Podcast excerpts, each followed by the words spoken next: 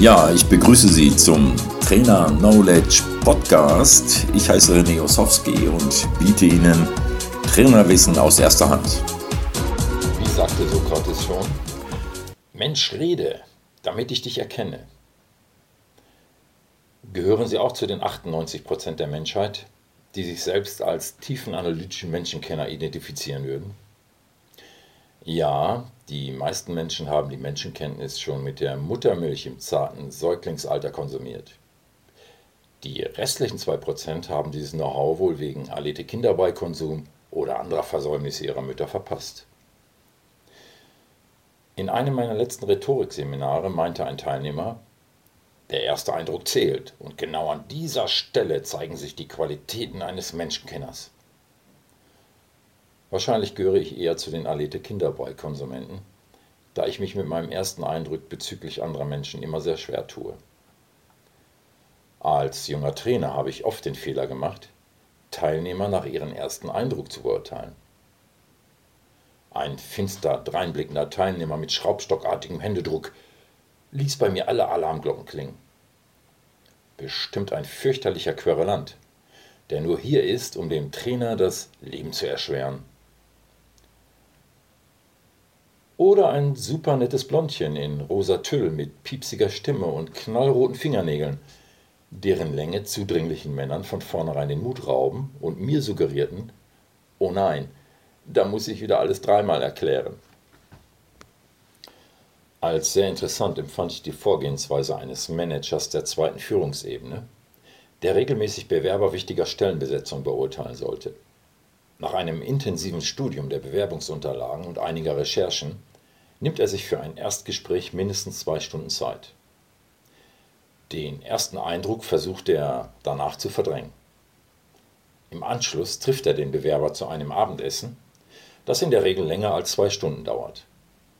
Er wünscht, aber kein Zwang ist, dass der Bewerber seinen Partner mitbringt. Außerdem ist Freizeitkleidung erwünscht. Die unbewussten Koaktionen auf der Beziehungsebene der beiden Partner sowie die zwanglose Atmosphäre können weitere charakterliche Eigenschaften des Bewerbers offenlegen. Sein Credo Menschen lernt man am besten kennen, wenn man gemeinsam ist.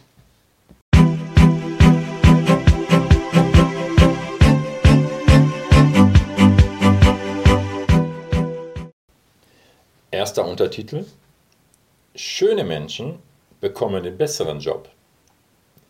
Leider lassen wir uns oft vom äußeren Anschein leiten. Das fängt schon bei den Bewerbungsbildern an. Sich einzureden, man ließe sich von den Bildern nicht beeinflussen, wurde hinlänglich durch diverse wissenschaftliche Untersuchungen widerlegt. Eine erste sinnvolle Maßnahme wäre es also, die Bilder durch einen Sachbearbeiter entfernen zu lassen. Lassen Sie sich nur durch die Inhalte der Bewerbung beeinflussen und nicht von einem schönen Gesicht.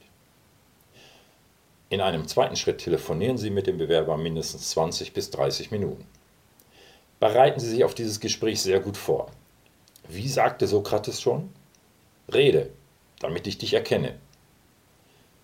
Versuchen Sie sich aufgrund der Stimme und dem Redeverhalten ein Bild von dem Menschen zu machen. Die Stimme und eloquentes Redeverhalten sind langfristig weit wichtiger als das Aussehen.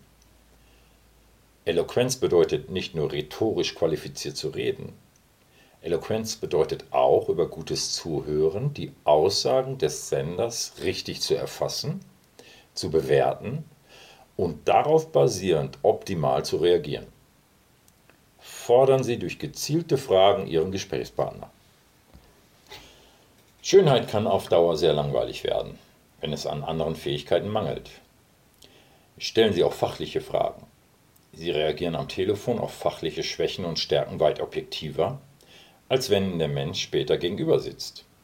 Schreiben Sie ein Protokoll und werten Sie es aus.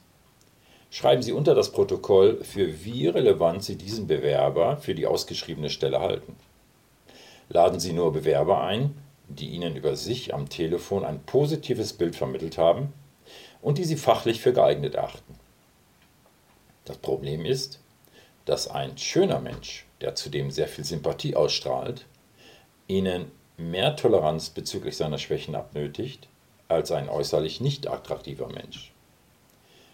Dieses Phänomen reduzieren sie durch die im Vorfeld beschriebenen Maßnahmen signifikant. Sie wollen nicht den schönsten Menschen einstellen, sondern den fähigsten. Wenn der Mensch Ihnen später gegenüber sitzt, wird das Telefonat nachwirken, falls Sie sich wirklich intensiv mit dem Menschen auseinandergesetzt haben. Das Aussehen wird nicht die Wirkung zeigen, als wenn Sie nicht telefoniert hätten. Sollte es sich in der Endausscheidung um einen extrem attraktiven, sympathischen Menschen handeln und einen eher unattraktiven Menschen handeln, seien Sie sich immer im Klaren, dass Ihr Unterbewusstsein für den attraktiven Menschen plädiert. Dieses Ungleichgewicht müssen Sie durch weitere Maßnahmen reduzieren. Noch einmal, Sie wollen den fähigsten Mitarbeiter, nicht den attraktivsten.